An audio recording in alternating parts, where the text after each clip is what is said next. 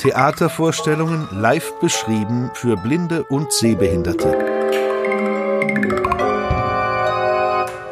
Berliner Spielplan Audiodeskription.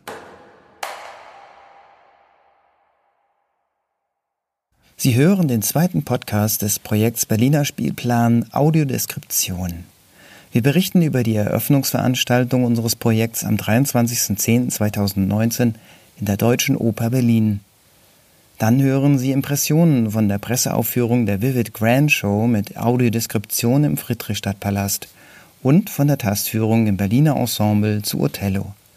Im letzten Beitrag weiht uns Anne Bader, die Regisseurin des Kleinen Königs Dezember, in die Geheimnisse ihrer Inszenierung ein. Am Ende hören Sie die aktuellen Spielplanhinweise. Zur Auftaktveranstaltung in der Deutschen Oper Berlin am 23. Oktober 2019 trafen sich alle Akteurinnen, die das Projekt Berliner Spielplan Audiodeskription ermöglicht haben. Zu Gast bei Dietmar Schwarz, dem Intendanten der Deutschen Oper Berlin und Förderband TV, dem Träger des Projekts, waren Vertreter der Theaterpartner des Allgemeinen Blinden- und Sehbehindertenvereins gegründet 1874 e.V. und des Deutschen Blinden- und Sehbehindertenverbands. Auch viele Theaterinteressierte, Blinde und Sehbehinderte lauschten den Eröffnungsreden, ließen sich die Requisiten der Zauberflöte zeigen und richteten ihre Fragen an die Fachexperten der Podiumsdiskussion. Der Schirmherr Dr. Klaus Lederer, Senator für Kultur und Europa, ist 1,87 Meter groß, wiegt etwa 80 Kilogramm, hat zwei Ohrringe im linken Ohr und trägt an diesem Tag schwarze Kleidung, Jackett, Hose und T-Shirt. Ihm ist es eine Herzensangelegenheit, das Projekt Berliner Spielplan Audiodeskription in Berlin willkommen zu heißen. Durch Live-Audiodeskription in der Berliner Theater- und Opernwelt werde der Zugang für die Zielgruppe Menschen mit Sehbehinderung ab jetzt teilweise barrierefrei. Aber wir sehen in der Zwischenzeit einen großen Anstieg der Zahl von Sehbehinderungen in Deutschland allein zwischen 1990 und 2015 von 1,7 Millionen auf 1,9 Millionen Menschen. Und äh, es ist einfach zwangsläufig, dass Politik diesen Entwicklungen schon längst hätte Rechnung tragen müssen, aber einmal umso mehr angesichts solcher Zahlen der Entwicklung Rechnung tragen muss. Kulturangebote müssen an den Menschen ausgerichtet werden, die sie wahrnehmen wollen. Um diesem Bedarf gerecht zu werden, brauchen die Theater natürlich entsprechende Finanzmittel. Vorreiter der Live-Audiodeskription in Deutschland sind schon länger das Musiktheater im Revier in Gelsenkirchen, das Stiftungsgelder akquiriert hat, sowie das Schauspielhaus Leipzig, das eine Theaterproduktion aus ihrem Etat gestrichen hat zugunsten der Live-Audiodeskription. Das Projekt Berliner Spielplan Audiodeskription wird hier von der Lotto Stiftung Berlin bis 2022 finanziert.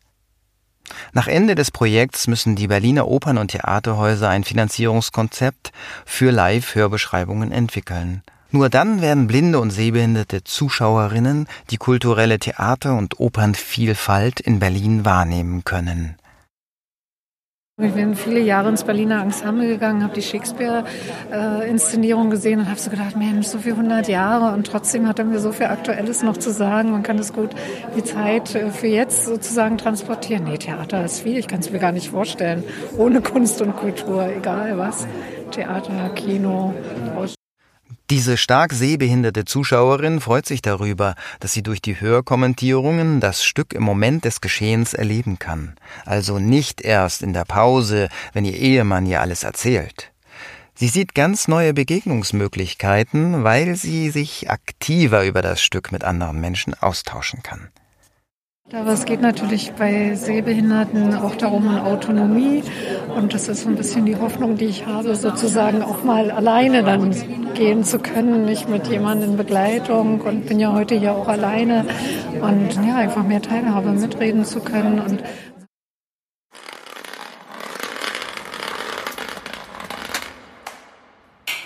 Oliver Hoppmann, der Kreativdirektor und Co-Autor und Co-Regisseur des Stücks Vivid, hier als Guide in der ersten Tastführung bei der Presseaufführung im Friedrichstadtpalast. Was Sie jetzt gerade ähm, ertasten können, sind zwei Rosen, die auf dem Weg sind. Die erste, die Sie ertasten und erfüllen können, ist eine ca.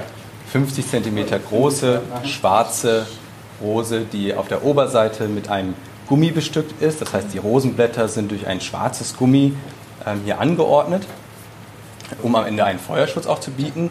An der Oberkante, Sie können da auch gerne einmal von oben reinfassen, merkt man, äh, dass da quasi so ein kleiner Docht drin setzen konnte, den wir dann angezündet haben und blaue Funken aus dieser schwarzen Rose hinausgeflogen sind.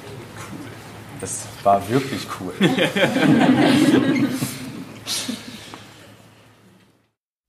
Oliver Hoppmann führt die 15 Journalistinnen, die um einen Tisch herum mit Schlafbrillen vor den Augen stehen, in die sinnliche Welt des Ertastens von Requisiten ein. Sie sind zur Pressekonferenz des Projekts Berliner Spielplan Audiodeskription von Förderband e.V. gekommen. Oliver Hoppmann hält eine schwarze Rose in der Hand und erzählt den Quasi-Blinden, dass die Protagonistin Rye am Anfang noch als Kind gemeinsam mit ihrem Vater im Saal sitzt und von einer magischen Figur mit einer Rose auf die Bühne geholt wird. Oliver Hoppmann reicht die Rose jetzt zu seiner linken Seite weiter. Ein konzentriertes Getuschel erfasst die Teilnehmerinnen der Tastführung, wenn die Rose nun durch die Hände der Journalistinnen wandert. Zur rechten Seite gibt Hoppmann einen extravaganten Kopfputz herum, Design von Philip Tracy aus London. Na, das ist unheimlich hilfreich, die Utensilien einmal in der Hand zu haben. Dann kann man sich das besser vorstellen, zumal die ja hier sehr ungewöhnlich sind. Die Federn und, und dieser Latexhandschuh oder die, äh, der Hut, das hat mir eine Menge geholfen. Und ich glaube, wir Sehbehinderten haben dadurch wirklich einen großen Vorsprung dem, dem, dem sehenden Publikum gegenüber, weil wir uns jetzt einfach viel besser vorstellen, wie das so funktioniert. Weil es gibt ja noch so viel anderes zu beschreiben und dann kann man sich davon schon mal ein Bild machen. Also sollte man unbedingt machen. Barbara Fickert, eine blinde Bloggerin, war auch bei der Tastführung im Friedrichstadtpalast dabei. Während Thomas Abel, ein blinder Psychoanalytiker, die Aufführung der Vivid Grand Show verfolgt hat. Es ist so, dass es ja ohne Audiodeskription für Sehbehinderte eigentlich äh, kaum einfühlbar ist oder mitbekommbar ist. Und dadurch war das natürlich eine tolle Show. Dadurch, dass wir die Audiodeskription hatten, konnte ich mir alles sehr gut vorstellen. Die Lichtershow, aber auch die Akrobatik, diese einmalige Akrobatik ne, mit dem Christina und Rustam, die Tanzeinlagen und auch diese Sprünge auf den Tretmühlen und so. Also das war schon eine sehr eindrucksvolle Show von daher.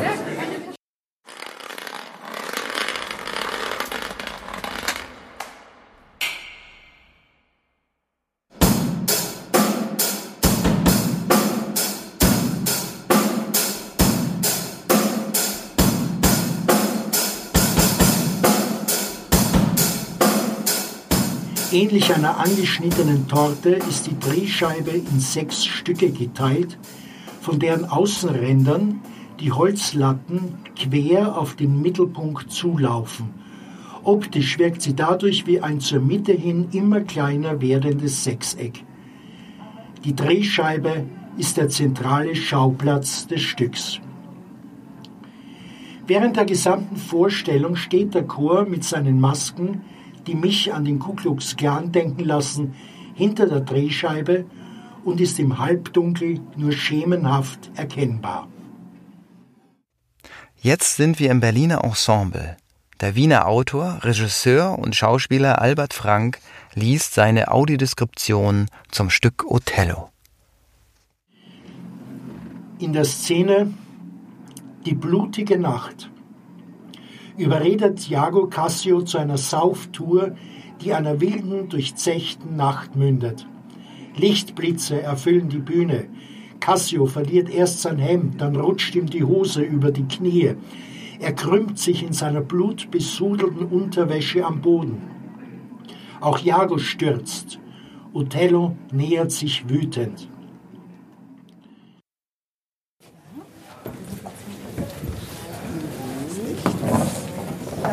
Feste Bühnenboden. Okay, das ist gut. Wir drehen uns nicht. Genau. Er bewegt sich heute nicht. Da ist ein bisschen Teppich, damit wir leise hinter den Kulissen uns bewegen können. Der Holzboden ist dann der feste Bühnenboden. Der Teppich ist jetzt sozusagen ein bisschen, dann kommt der feste Bühnenboden und damit sind Sie dann auf der Bühne angekommen. Etwa 20 Sehbehinderte nehmen an dieser Tastführung auf der Bühne des Berliner Ensembles teil. Anschließend gehen sie in den Werkraum im neuen Haus, wo verschiedene Requisiten aufgebaut sind. Die reichen wir auch gleich rum. Ansonsten, Oliver, magst du kurz deine Kopfbekleidung beschreiben? Oliver Berger ist Teil des Chors und trägt jetzt eine der unheimlichen Ku Klux Klan Masken.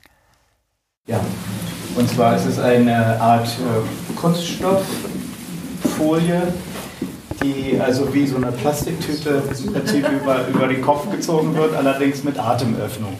Ähm, und zwar sind drei Löcher da drin, ein großer Kreis für den Mund und zwei Kreise für die Augen.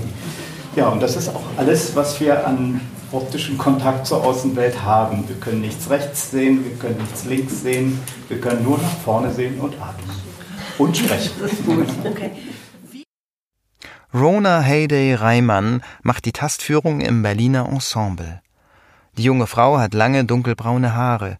Sie ist 1,65 Meter groß, trägt Jeans und einen dunkelroten Pullover ich glaube, man hat bemerkt, die Drehscheibe war sehr spannend für viele, dass man halt drauflaufen konnte, die Dimensionen wahrnehmen konnte, man konnte sie hören, wie sie sich bewegt hatte. Also da konnte man vieles miterleben und auch dieses Gefühl auf der Bühne zu sein.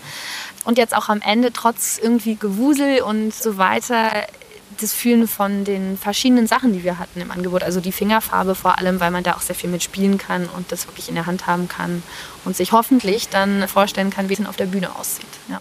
Ich finde es einfach wichtig, dass jeder an Kunst und Kultur und Theater teilnehmen kann. Deswegen finde ich dieses Angebot ganz toll. Und äh, ich komme tatsächlich aus England, wo das schon ein existierendes Konzept ist, schon seit langer Zeit. Deswegen freue ich mich so sehr, dass das jetzt in dem deutschen Rahmen aufgenommen wird.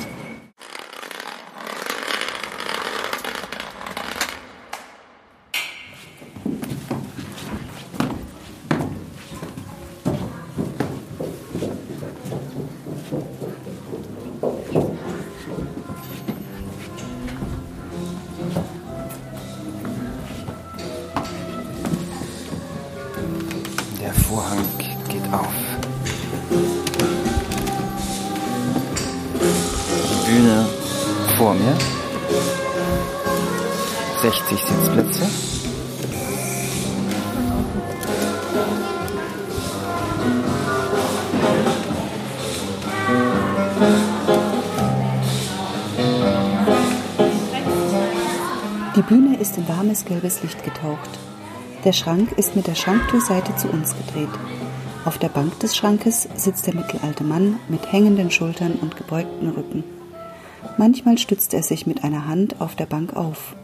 Mal nach links, mal nach rechts, blickt er ins Leere und wirkt ein bisschen traurig. Der Mann steht auf und geht zum Bühnenrand nach vorne. Das Zimmerlicht wird heller. Jetzt sind wir im Deutschen Theater, wo das Stück Der kleine König Dezember mit Audiodeskription aufgeführt wird. Die Audiokommentierung spricht Jutta Polisch. Der König springt hinter dem Schrank hervor. Er lächelt. Der Mann schreckt zurück und schaut erstaunt zum König. Der König macht einen Schritt nach links, der Mann einen Schritt nach rechts. Beide halten ihre Hände vors Gesicht und schauen sich wieder an. Sie gehen aufeinander zu und ziehen eine Grimasse dann nochmal und immer gleichzeitig, wie in einem Spiegel. Der Mann nimmt seinen Finger an die Nase, der kleine König auch. Kurz popeln beide in der Nase. Die Regisseurin dieses Familienstückes ist Anne Bader. Ich selber bin 36, äh, bin ungefähr 1,70 groß. Es ist für mich jetzt irgendwie ein bisschen merkwürdig, das so zu beschreiben, aber das macht natürlich total Sinn. Es fühlt sich gerade an wie so eine Kontaktanzeige.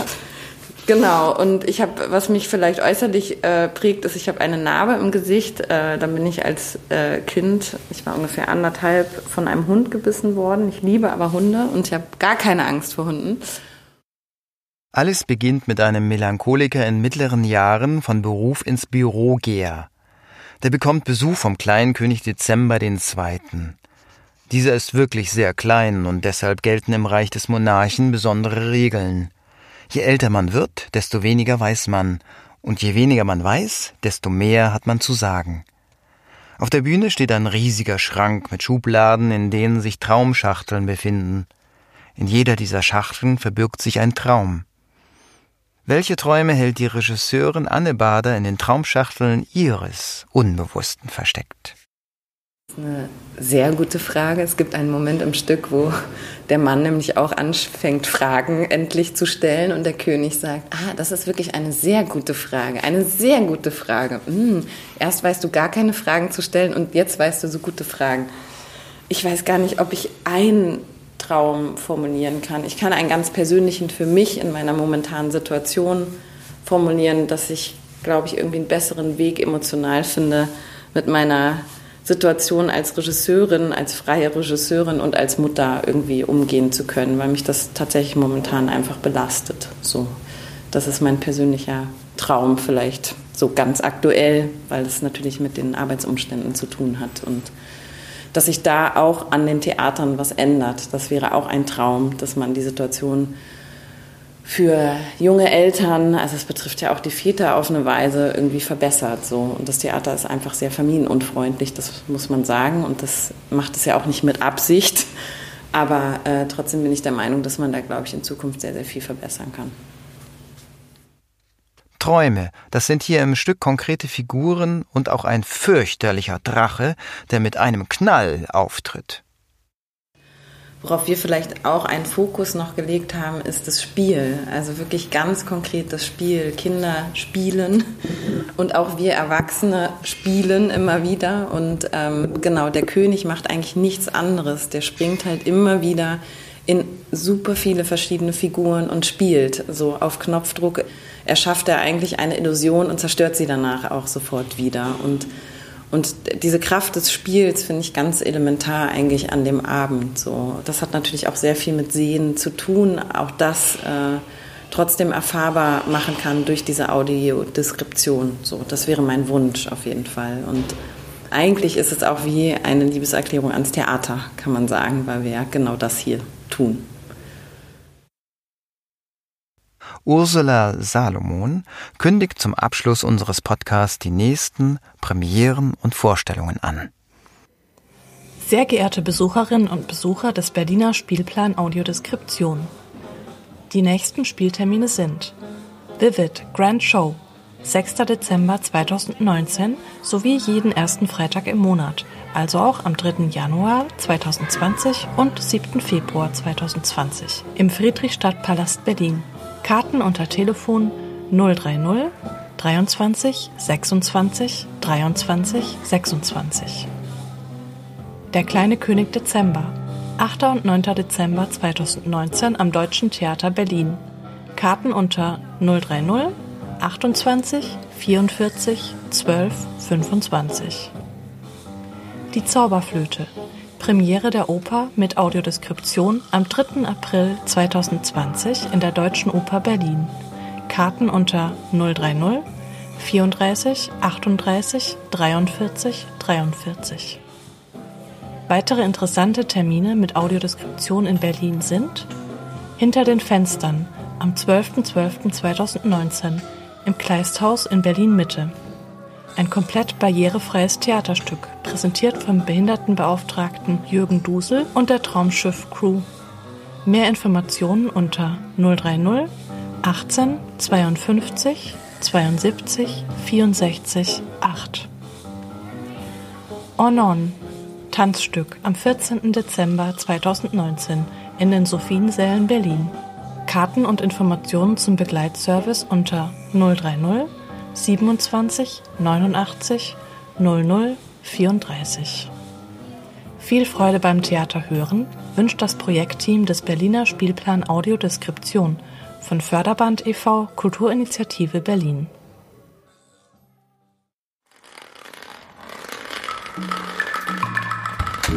Theatervorstellungen live beschrieben für Blinde und Sehbehinderte. Berliner Spielplan Audiodeskription